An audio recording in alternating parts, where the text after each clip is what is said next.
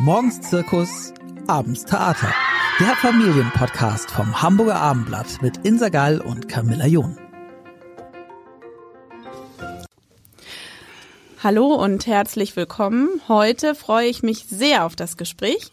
Zu Gast ist Ian Kiru Karan, ein vielen bekannter Hamburger Unternehmer und Mäzen, ehemaliger Wirtschaftssenator. Schön, dich hier zu begrüßen, lieber Kiru. Vielen Dank. Besonders an heute ist, dass wir über ein ganz persönliches Thema sprechen wollen, nämlich deine Haltung zu deiner Rolle als Vater. Du bist, das darf man sagen, vielleicht etwas über 80 Jahre alt, hast vier mittlerweile erwachsene Kinder. Aus deiner ersten Ehe sind das Navina und Oliver. Aus deiner jetzigen mit Barbara, die schon fast 35 Jahre andauert, Jessica und Niklas. Kiru, wenn du zurückblickst, wie war das für dich als aufstrebender, vor allem auch viel arbeitender Geschäftsmann, wie du erzählt hast, plötzlich auch Vater zu sein? Ungewöhnlich. Es war äh, klar, ich wusste schon, dass meine Frau schwanger war, aber das lief nebenbei. Es war nicht irgendwo, wo ich unmittelbar beteiligt war. Ähm, und die, der Tag, wo sie dann ins Krankenhaus kam, äh, war für mich alles äh, sehr neu. Es ist ähm, überraschend, also es, es ist ja nicht überraschend, aber es war für mich überraschend. Und ähm, kam ich ins Krankenhaus und habe ich diese Frau leiden gesehen, wo ich daneben stand und ihr überhaupt nicht helfen konnte. Ähm, die Wehen haben fast sechs Stunden gedauert. Ähm, und ich wirklich, ich wusste nicht, was ich tun soll. Ähm, ja, Händchen halten, ähm, das nutzt auch nicht viel, wenn äh, deine Frau richtig leidet. Äh, nach sechs Stunden war ich so äh, kaputt. Es war so mein Bauch äh, Muskeln tat mir weh, also wie ich selbst gepresst habe. Und ähm, ich war wirklich erledigt. Ich habe gesagt, das tut mir leid, ich muss jetzt nach Hause und bin nach Hause gegangen, habe mich hingelegt und wirklich geschlafen, weil ich so fertig war. Ich weiß. Aber du hast nicht die Geburt verschlafen. Nein, ähm, zwei Stunden später bin ich wieder im Krankenhaus gewesen. Dann war ich nicht bei der Geburt, weil ich wollte das nicht. Also ich bin kein Mensch. Ähm, ich weiß, viele von meinen Freunden wollten dabei sein, ähm, das ganze Prozedur mitbekommen. Das wollte ich nicht. Ähm, also ich habe schon Probleme, Menschen zu sehen, wenn die leiden und dann auch Blut und dies und jenes. Also das war wirklich nicht meine Sache. Das ist ja auch eine sehr persönliche Entscheidung. Sehr persönlich, aber blöderweise haben sehr gute Freunde von uns, die auch ähm, eine ähnliche Zeit ähm, ein Kind erwartet haben, hat der Vater gesagt, da musst du dabei sein, das ist notwendig und ja. Ähm, ich habe versucht, das zu vermeiden, aber ganz kannst du ja nicht vermeiden. Du kriegst das Kind äh, Blut verschmiert und ähm, ja, ich fand das nicht witzig. Ähm, wenn man irgendwo, ich bin ja kein Arzt. Äh, ein Arzt ist gewohnt, Blut zu sehen, das stört ihm nicht. Ähm, aber ich kann auch kein Mensch leiden, wenn er verletzt ist oder sonst auch Sportverletzungen. Haben mir wirklich wehgetan, obwohl ich nicht derjenige war, der ähm, verletzt war. Ähm, auf alle Fälle ja und war ich froh, als das Kind äh, gewaschen und gepudert äh, in meine Armen lag. Äh, aber ich sah schon gleich, das wäre ein sehr schönes Kind und ist ja auch wirklich ein schönes Kind geworden. Und dann ging der Spaß ja erst richtig los, oder? Ja. Dann ging die Spaß los. Ähm, ich, ich musste sagen, ich bin vollweise. Also meine Mutter ist gestorben, als sie geboren war. Äh, mein Vater drei Jahre später. Er war Soldat? Er war Soldat. Äh, ich habe ihn nie erlebt. Ich habe keine Erinnerung an ihn. Ähm, auf alle Fälle bin ich ähm, in einem Frauenhaushalt groß geworden. Ich hatte zwar einen Bruder, der war sechs Jahre älter, aber der hat sein eigenes Leben geführt, ähm, hatte keine Zeit für seinen kleineren Bruder. Und ich hatte vier äh, Schwestern und meine Großmutter. Und die Großmutter war schon, als sie geboren war, war sie schon 76, also schon eine alte Frau. Und das habe ich nicht gemerkt. Ich habe die, die immer als meine Mutter angesehen, bis ich in die Schule kam und als Sechsjähriger ein Freund von mir sagte, aber du hast doch wirklich eine alte Mutter. Äh, ich habe ihm gleich eins auf die Fresse gehauen, weil ich wollte nicht, dass er meine Mutter beleidigt.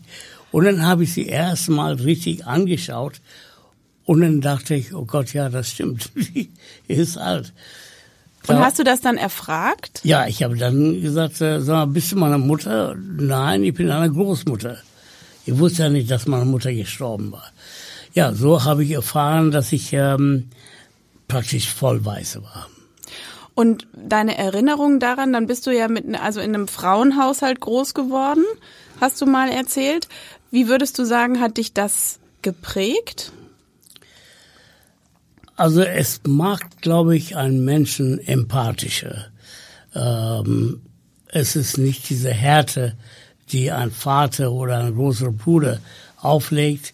Ähm, die Frauen sind kulanter, äh, verständnisvoller.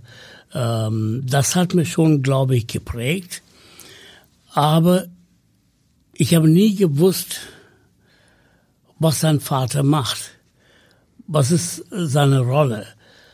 So, als ich ein Kind selbst bekam und ich war der Vater, ähm, ich war an sich verloren. Ich äh, wusste nicht gut, äh, Windeln wechseln, da sahen die, die Frauen schon, jetzt muss man die Windeln wechseln. Habe ich auch gemacht. Wieder werde ich, aber äh, muss man ab und zu mal machen.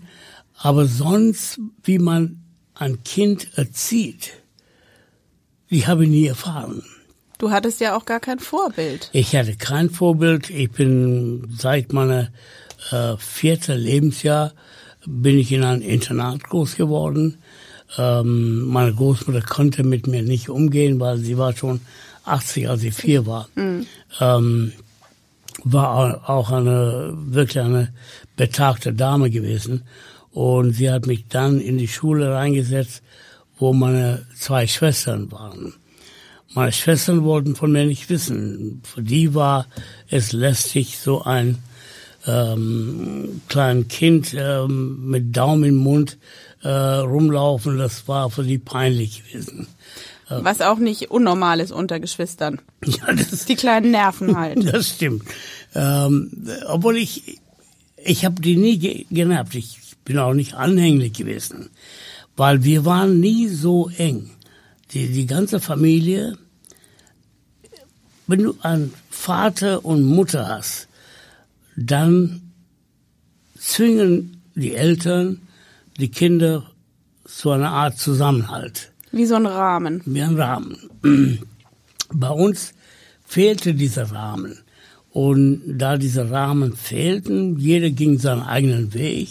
Ähm, ich war unterwegs mit meinen Freunden und die älteren Schwestern waren schon unterwegs mit ihren eigenen Gedanken ähm, so dass wir äh, außer eine einzige Schwester war ich mit keinem von dem anderen eng.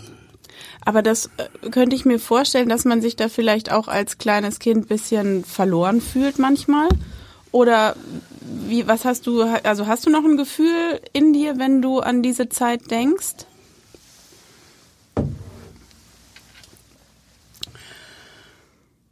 Nein. Also verloren habe ich nicht gefühlt. Ich war ja von Tag eins auf mich gestellt. Meine Großmutter war eben eine alte Dame. Sie könnte mir auch keinen richtigen Halt geben. Sie war eine liebevolle Großmutter, war ein großartiger Mensch, aber sie hat schon mit ihrem eigenen Leben praktisch abgeschlossen. Ähm, mit so einem kleinen Kind, da könnte sie auch nicht viel anfangen. Besonders mit einem Kind, äh, der sehr lebendig war. Ne? Und das ist, das war für sie, ähm, glaube ich, eine schwere Last gewesen. Sie wurde immer äh, ver vergesslicher und ich wurde nie vergessen, meistens, wenn ich von der Schule zurückkam, ähm, war ja nicht immer, weil die meiste Zeit war ich ja im Internat, aber wenn ich mal nach Hause kam, saß sie da mit einem Stock und hat mir gleich eins überzogen. Und ich habe gesagt, warum machst du das? Sagt sie, hm, ich weiß es nicht, was du gemacht hast, aber du hast bestimmt was Blödes gemacht. so, nur als, also, äh, nicht ganz aktuelle Erziehungsmethoden? Nee, nicht unbedingt. Das kann man nicht sagen, aber das hat mir auch nicht geschadet. immer, immer auf der Hut. Ähm, ja, das, das Problem, wenn ein Kind ohne, wenn ein Junge ohne Vater aufwächst, wächst, da fehlt ihm eine gewisse Rahmen, woran er sich halten kann, wie er mit seinen Kindern umgeht, äh, was er erlaubt, was er nicht erlaubt. Äh, ich war entweder zu streng oder zulässig. Ähm, ich wusste nie, wie weit darf man gehen. Also gut, in meinem Alter, als ich klein war, war es ganz üblich, dass wir geschlagen würden. Also das tut man natürlich nicht. Ähm, ich würde nie vergessen, dass meine Tochter mir mal sagte, ich würde dich anzeigen, wenn du mich schlägst. Selbstbestimmte sie, Kinder. Genau. Ich wollte sie nicht schlagen, aber sie dachte, vielleicht denkt er dran, aber sage ich gleich Bescheid.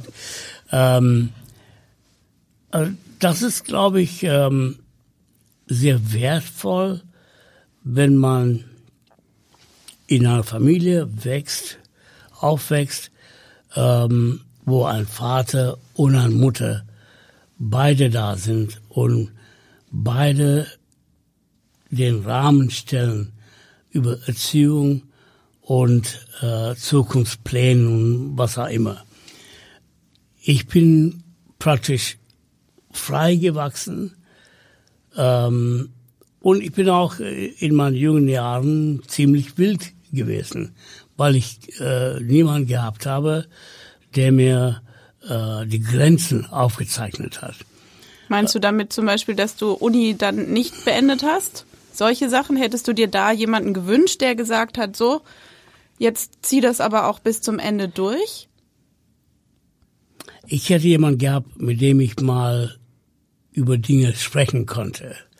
Ähm, oder auch jemand, wenn ich was Gutes getan habe. Ich war ziemlich gut in Sport gewesen. Ähm, meine Großmutter kam für dieses Sportevent, aber hat immer gesagt, wenn du so viel Mühe geben würdest mit deinem Studium, dann würdest du ein viel besserer Schüler sein. Obwohl dir äh, das doch ein Stipendium gebracht hat. Das stimmt, ja, das war das andere, ja. Aber sie, sie hat gerne gesehen, dass ich in Mathe und Physik und die naturwissenschaftliche, äh, wo mein Bruder sehr gut war, dass ich da vielleicht etwas mehr achtsam war und was gelernt hätte. Ja. Genau. Aber die hat mich nie interessiert. Mich hat viel mehr interessiert die Sprachen. Also Englisch war mein Lieblingsfach, äh, Geschichte, äh, Geografie, äh, Wirtschaft. Also die Dinge haben mich mehr interessiert als ähm, naturwissenschaftliche Fächer. Aber eigentlich bist du vielleicht sogar ein gutes Beispiel dafür, für die ähm, aktuelle Erziehungs- ähm, oder die, die Richtungen, die sagen eben, dass man die Kinder so annimmt, wie sie sind, dass man sie darin fördert, in dem, was sie aus sich selbst herausgeben. Und du bist ja wahnsinnig erfolgreich geworden, was man monetär sozusagen messen kann. Also wie kam dann für dich dieser, dieses Umschwenken? Hat es irgendwann bei dir Klick gemacht oder hattest du irgendwann so eine Leitplanke, an der du dich orientiert hast? Um selbstständig zu sein? Ja, und auch um um zu sagen, du hast eben erwähnt, dass du auch wild warst und deine Freiheiten auch genutzt hast, aber du musst ja irgendwann auch dich selber diszipliniert haben. Das stimmt. Ähm, das lernt man äh, zwangsläufig, ähm, weil wenn da keine Eltern sind, dann gibt's viele andere Erzieher, die gerne dir mal die Leitplanken vorlegen. Ähm, Wer war das bei dir? Was erinnerst du da? Ein Lehrer, ähm, der, der mich mochte, der aber gleichzeitig auch sehr streng war. Ähm, das war auch der Lehrer, der für die ähm, ähm, Internat zuständig war. Der war gleichzeitig Englischlehrer, der hat mir die Interesse an die englische Sprache geweckt und gleichzeitig war er auch jemand, der äh, mir praktisch eine Hand nahm und ähm, sagte, das darfst du nicht machen, das musst du machen und äh, hier musst du aufpassen. Ähm, es war so eine Art Vaterersatz gewesen, ähm, ohne dass wir sehr nah waren. Also er war ein Vater für viele Kinder. Ähm, Im Internat waren etwa 80 Kinder. Ähm, und der war an sich für das Disziplin zuständig gewesen. Aber man merkte, manche Kinder mochte er mehr und die andere etwas weniger. Oder bei manchen hat er Interesse gezeigt äh, über die Entwicklung und bei dem anderen war es ihm egal gewesen. Also der hat mir schon ähm, ja bestimmt in einer gewissen Weise erzogen. Und wie, also konntest du dann darüber hinaus was vielleicht anwenden, als du dann deine Kinder hattest? Oder wie bist du, wie hast du dann da deinen Weg gefunden? Also die eine Möglichkeit wäre ja zu sagen, man orientiert sich mehr daran, was die Ehefrau vorgibt. Und die andere ist irgendwie stark zu suchen nach dem, wie will ich als Vater sein. Also Camilla, wenn die Kinder nur von mir erzogen worden wären, dann wären die total gescheitert gewesen. Ich habe das Glück gehabt, dass ich zwei Frauen geheiratet habe, die beide, was die Erziehung von den Kindern anbetrifft, richtig gut waren.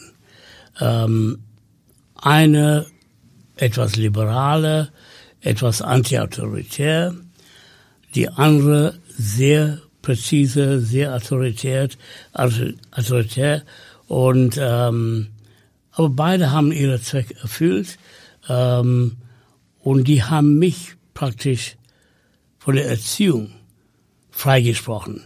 So, ich könnte äh, reisen, ich könnte meine Geschäfte nachgehen, ähm, ich könnte Firma aufbauen, ähm, die Erfolge einfahren. Ähm, leider ist meine erste Ehe nach sechs Jahren auseinandergegangen. Aber ich wollte, ähm, trotz dieser Trennung, wollte ich meine Kinder praktisch Wochenenden immer bei mir haben. Ich habe die Kinder Freitagabend abgeholt, Sonntagabend zurückgebracht. Und manchmal dachte ich, äh, Sonntagabend bringe ich die äh, nicht in ein. also die haben sich so äh, gegeneinander gekämpft, dass sie Angst gehabt haben um ihr Leben. Aber es ist Gott sei Dank gut gegangen. Wie alt waren die denn etwa zu der Zeit? Ich habe meine Frau verlassen, als meine Tochter vier Jahre alt war und mein Sohn zwei Jahre alt. Ja, das war sehr, die waren sehr jung. Gerade deswegen wollte ich auch, dass sie die Verbindung zu mir nicht verlieren. Aber war dir das auch wichtig, ob deiner eigenen Geschichte? Also gerade deshalb, weil du wusstest, wie es ist, aufzuwachsen, wenn ein Vater nicht so präsent ist oder gar nicht präsent ist? Genau deswegen. Also ich wollte nicht, dass meine Kinder so in einem äh, luftleeren Raum aufwachsen, wie ich das getan habe. Ähm, jedes Kind braucht, um ein guter Wachstum, Wachstum zu äh, erleben, Vater und Mutter. Beide haben ihre Rolle zu spielen. Ich auch als ein Vater, der völlig ungeeignet war, Vater zu sein, habe ich trotzdem die mit sehr viel Liebe äh, erzogen, ohne die Strenge, die viele Väter an den Tag legen. Ähm, bei mir können die Kinder praktisch machen alles, was sie wollten, unter gewisse Grenzen. Also da wusste ich schon, wo die Grenzen waren. Und an die Sachen haben die auch gehalten. Also die, der, der, der Grund, warum alle meine vier Kinder gute Menschen geworden sind, ist in der ersten Linie meine Frauen zu danken, aber auch, glaube ich, durch meine Art, äh, die nicht sehr vollkommen war, aber trotzdem liebevoll war. Äh, die hat auch irgendwo die Kinder in eine bestimmte Richtung geformt. Ich könnte mir auch vorstellen, dass es wahrscheinlich auch ein krasses Kontrastprogramm war, wenn du unter der Woche deinen Geschäften nachgegangen bist und äh, vielleicht auch irgendwie in der Welt unterwegs warst und am Wochenende hieß es dann plötzlich, also Kleinkinder können einem ja wirklich Kraft und Nerven rauben und wenn man zwei davon hat und mit denen in Hagenbecks Tierpark unterwegs ist, dann ist man auch fertig am Abend. Erinnerst du das auch noch, solche, äh, solche Wochenenden? Ich bin meistens äh, mit den Kindern vor die Kinder eingeschlafen. ja, die haben also, dich zu Bett gebracht. Ja, ich habe die zu Bett gebracht und habe ich was vorgelesen.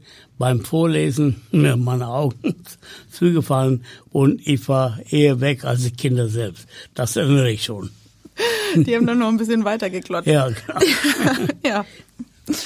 Ähm, ja, und wie, wie würdest du sagen, hat euch das dann auch auf eine andere Weise nochmal zusammengeschweißt? Weil, also was, was man vielleicht ähm, über deine große Familie sagen kann, ist, dass so wirkt es auf jeden Fall und so hört man es auch von unterschiedlichen Teilen deiner Familie, dass ihr ähm, einen Zusammenhalt habt, den nicht alle Familien haben, vor allem nicht, wie du ja schon erzählt hast, wenn es eine Scheidung gab, wenn es äh, zwei Ehefrauen gibt, Kinder aus unterschiedlichen Ehen.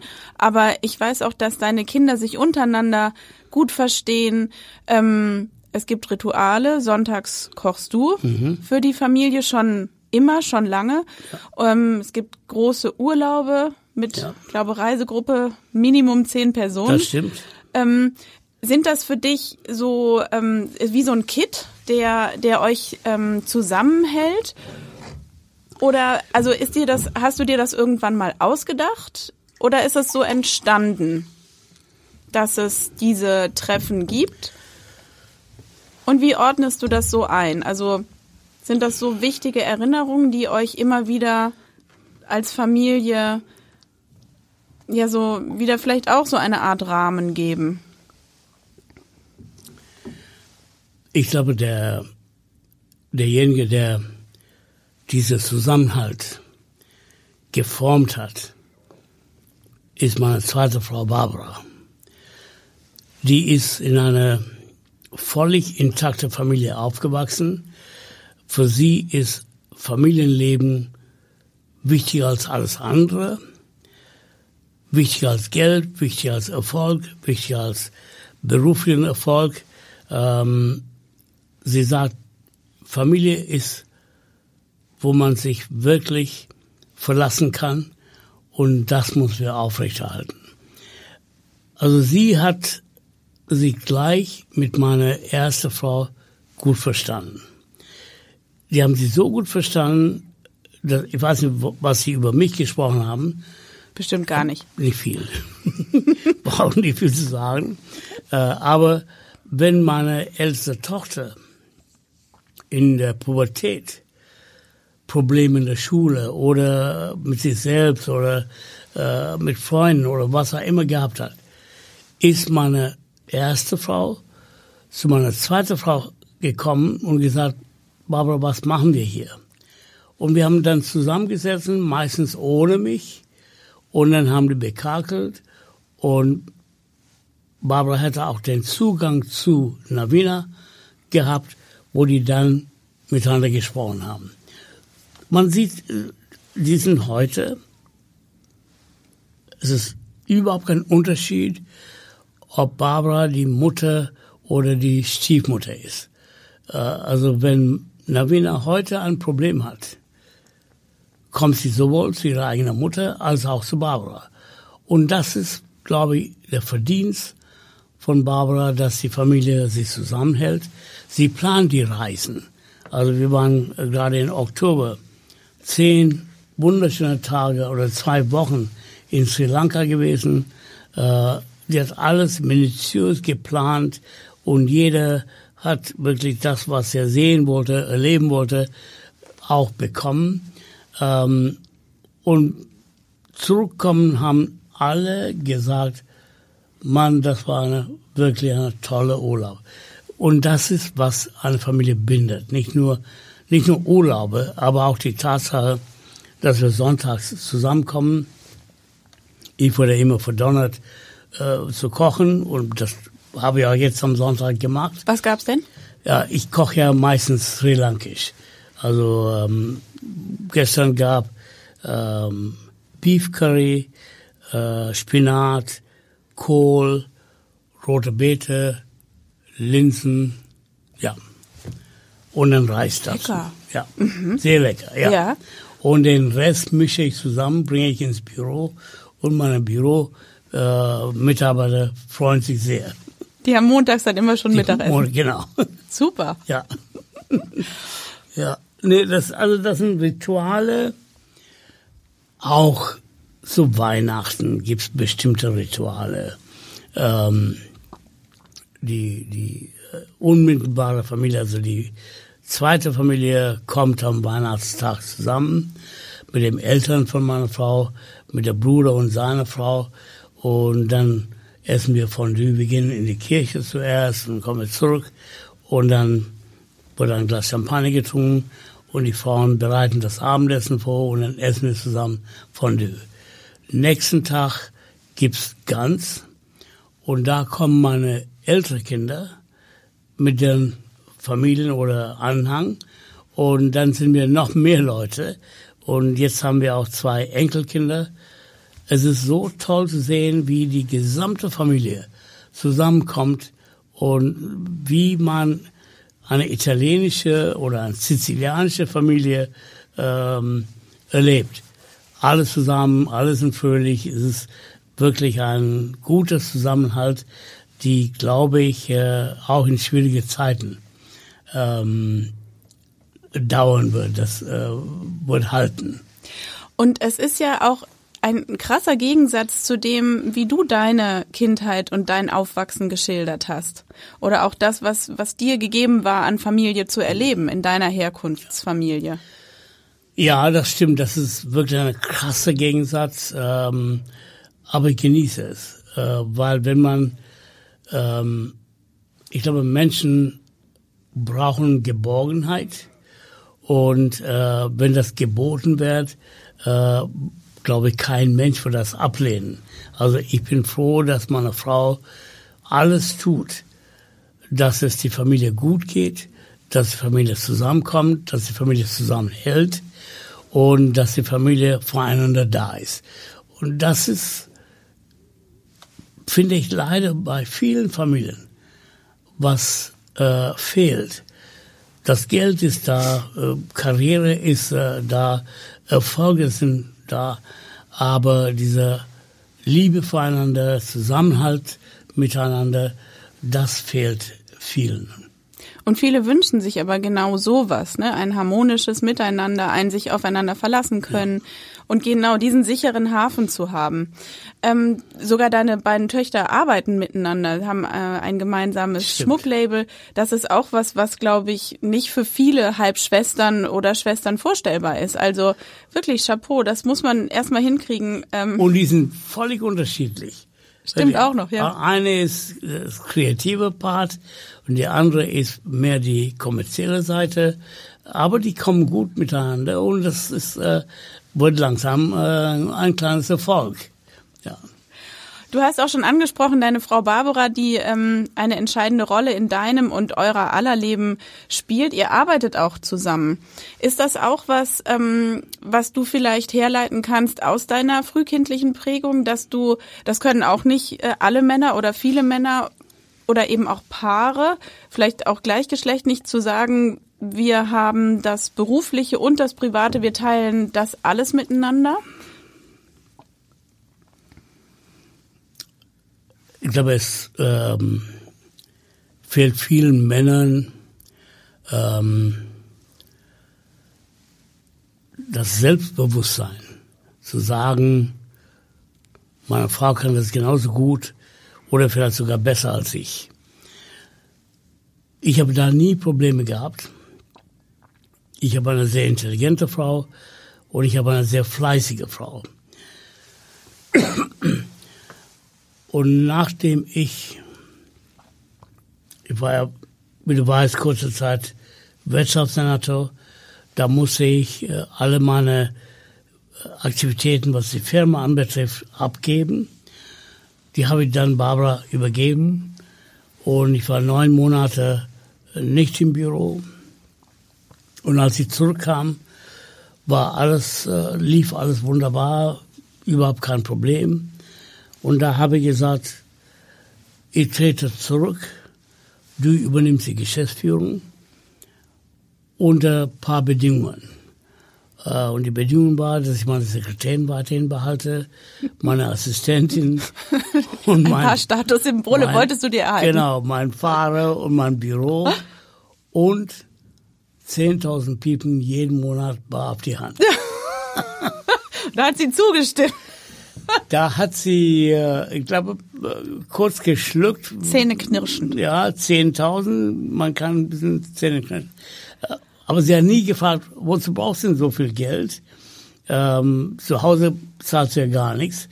Äh, aber sie hat gesagt, ja, alles okay, kann sie haben. Und wir sind glücklich. Sie ist erfolgreich, sie macht die Vermögensverwaltung wirklich äh, sensationell. Also ich hätte das nie so gut machen können. Sie hat natürlich äh, Hilfe von Deutsche Bank und drei andere Banken. Aber das muss man auch koordinieren, da muss man auch die Entscheidungen treffen, da muss man auch wissen, wo man was macht. Ähm, wir haben auch Interessen oder Investitionen in verschiedene Firmen, in völlig ähm, andere Zweige, als was wir gewohnt sind. Also wir haben auch in der Schifffahrt einiges gemacht, aber viel mehr in andere Dinge, wovon wir früher nie eine Ahnung gehabt haben. Und die meisten Sachen laufen gut. Gibt's auch eine oder andere Enttäuschung, aber äh, das Leben ist ja nicht immer äh, in Rosen gebettet. Das stimmt. Als du, ähm, du hast eben diese Entscheidung angesprochen, als du das äh, Senatorenamt übernommen hast. Hast du denn überhaupt jemals überlegt, ähm, die Geschäfte jemand anderem, vielleicht jemand externem zu übertragen? Oder war für dich das sofort klar, das ist meine Frau? Das war sofort klar, weil sie war ja schon in der Firma. Sie äh, ist mit der Firma gewachsen. Sie hat ihre Lehre bei mir gemacht. Äh, ja, könnte man sagen, das ist nicht äh, ganz korrekt gewesen eine Lehrling später mal zu heiraten, aber. Nein, weil äh, sie hat dich ja so auf dem Squash geschlagen, ich glaube da. Hallo, das muss man ja nicht jetzt erzählen. ähm, jetzt schlägt sie mich in Tennis auch. aber gut, äh, ich bin jetzt auf Golf umgestiegen. Äh, das könnte ein bisschen noch dauern. aber nee, also sie ist wirklich auch sie sehr sportlich, das kommt dazu. Ähm, wenn man jemanden hat, wo man weiß, sie ist intelligent, sie ist kulant, äh, sie hat einen Überblick über verschiedene Dinge und ist interessiert auch in verschiedene Sachen. Dem kann man eine Firma anvertrauen. Ähm, es war ja nicht die Firma mehr, weil ich habe die Firma verkauft. Es war eher ähm, der Erlös aus dem Verkauf und dann uns neu orientieren, wohin wir investieren, in was wir investieren und wie wir unser Leben weiterführen wollen. Und da war ein Neuanfang von Beginn an angesagt und so ist das auch gelaufen. Ein bisschen von eurem Geld fließt ja auch in eure Stiftung, ähm, die Ian und Barbara Karan Stiftung. Auch das habt ihr, der Name, das seid ihr beide. Ähm, worum geht es euch da? Da sozusagen schließt sich ein bisschen der Kreis, richtig? Ihr Ja. in, investiert nicht in Deutschland. Doch, auch. Auch, ja. Auch. Also äh, unsere Stiftung ist in Hamburg Ja. äh, seinen Sitz und ist auch in Hamburg gegründet worden, weil ähm, ich als Zugereister habe gesehen, wie wichtig die Sprache ist. Ähm, weil die Sprache ist die Brücke, äh, ist die Möglichkeit, sich in eine andere Kultur äh, einzufinden. Und ohne Sprache ist man nur Zaungast. Und da habe ich gesagt, ich habe profitiert, indem ich die Sprache lernen konnte. Ich muss jetzt versuchen, die Menschen, die jetzt zu uns kommen, die Sprache zu lernen. Und das war unser erster Ansatz. Und da haben wir eine ganze Menge gemacht. Nicht nur, nur Sprachforderungen, aber auch alles, was Integration dient. Zum Beispiel Sport, zum Beispiel Theater ähm, oder kulturelle Dinge. Dass ein Neuankömmling sich versetzen kann, was Deutsche und Deutschland bedeutet. Ähm, wenn du das nicht tust, dann bist, bleibst du ein Fremder. Und Fremden sind nicht immer ähm, das Beste für ein Land. Wir müssen versuchen, die Menschen, die zu uns kommen, zu integrieren. Es ist jetzt natürlich, es kommen viele aus Ukraine. Es ist einfacher, die Ukrainer hier einzugliedern, als einmal die Syrer. Äh, Die Syrer haben eine andere Sprache, eine andere Religion und eine andere Kultur. Die Ukrainer haben zwar eine andere Sprache, aber katholisch hauptsächlich und eine Kultur, die europäisch ist. So, das ist für die dann etwas einfacher, sich hier einzufinden, als für eine syrische Flüchtling. So, wir investieren bei Syrern, bei Afrikanern, äh, bei Indern, bei Pakistanis, äh, wer auch immer aus einer völlig anderen Kultur kommt, da versuchen wir zu helfen und sehen auch, wie Leute, die wir vor 15 Jahren geholfen haben, die jetzt im Berufsleben stehen und erfolgreich sind. Und sind sehr dankbar, dass wir damals die auch in der Hand genommen haben und den Weg ein bisschen gezeigt haben. In Sri Lanka, na gut, das weiß ja, ich komme aus Sri Lanka. Ähm, das ist ein Land, die im Vergleich zu Deutschland viel ärmer ist. Und da kann man eine Menge machen. Die Regierung tut schon einiges, äh, aber die haben nicht so viel Geld, alles zu tun. Wir sind gerade äh, vor zwei Wochen aus Sri Lanka zurückgekommen, wo wir ein Krankenhaus gebaut haben. Da habt ihr große Projekte, richtig? Größte Projekte, Ja. genau. Ähm, also das war das größte Projekt, dieser Krankenhaus. Und die haben wir gerade ähm, an die lokale Gesundheitsbehörde übergeben. Ähm, das ist ein Haus, drei stockwerkig, ähm, 100 Betten, äh, ein Operationssaal, ähm, ein eine, ähm, Eingangsbereich, wo Normalkranke reinkommen und sich mit Ärzten sprechen können und Medizin abholen können. Das wird für diese Gegend, wo ich hier komme, ich bin übrigens in diesem Krankenhaus geboren gewesen, wo ich meine Mutter verloren habe. Und als der Direktor von dem Gesundheitsbehörde mich damals fragte, ob ich das äh, machen würde, da habe ich gesagt, äh, das könnte äh, nicht wahr sein. Ich verliere meine Mutter bei euch und ihr wollt, dass ich da helfe. Und er war nicht äh, aus dem Mund gefallen, der sagte, ja, Herr Kahn, gerade deswegen, wir wollen ja keine Muttern mehr verlieren.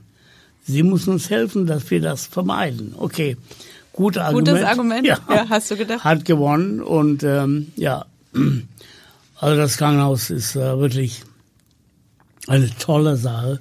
Ähm, und ich bin sehr stolz, dass ich Gott sei Dank in der Lage bin, sowas zu tun. Davor haben wir für meine äh, Jungschule, also ich bin ja eingeschult worden als viereinhalbjähriger in einer Mädchenschule. Da war ich, bis ich zehn Jahre alt war. Und als ich merkte, dass da Differenzen gibt zwischen mir und den Mädels, da musste ich schon da raus, äh, kam ich zu einer Jungschule. Und von dieser Jungschule habe ich das Internat, wo ich selbst gewohnt habe, die in dem Kriegswirren kaputt gegangen. Die habe ich dann neu gebaut.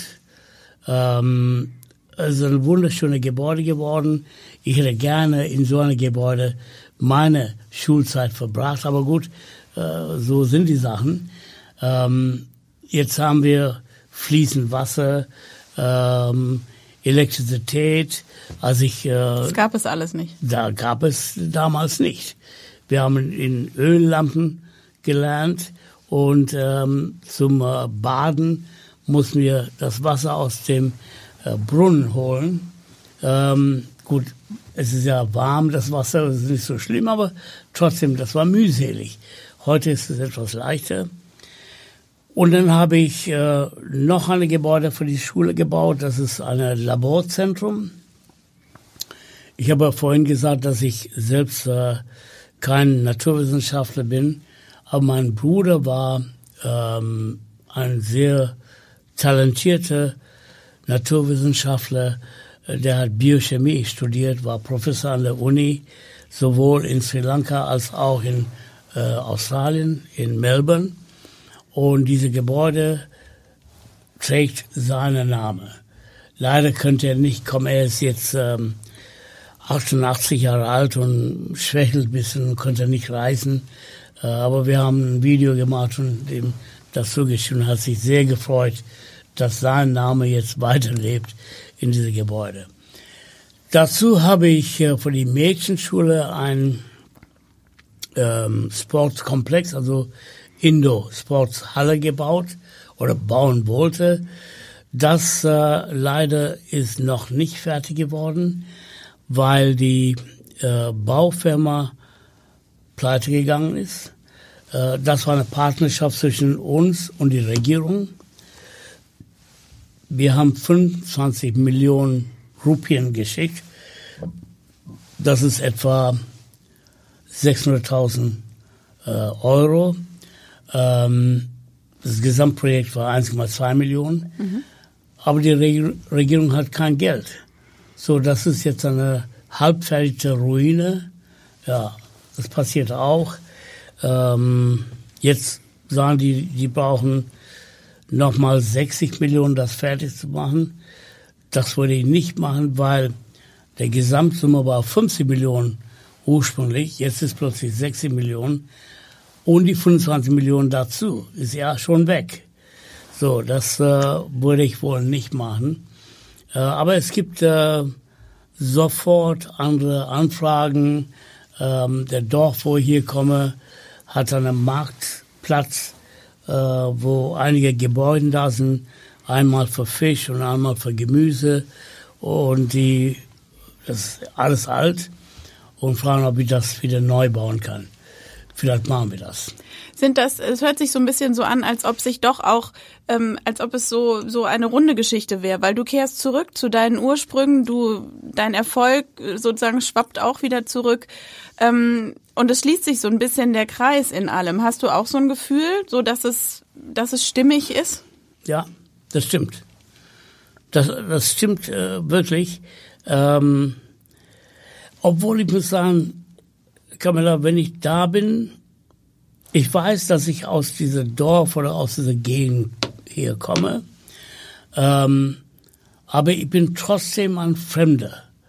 Ähm, leider spreche ich die Sprache nicht mehr, weil seitdem ich 18 bin, habe ich diese Sprache nie wieder gesprochen. Und die Sprache entwickelt sich auch. Mhm. Ähm, ich hatte ein Interview mit einer äh, Tageszeitung gehabt, äh, ähnlich wie Abendblatt. Und der äh, Journalist, der mir die Fragen stellte, sprach meine Muttersprache und ich habe kein Wort verstanden.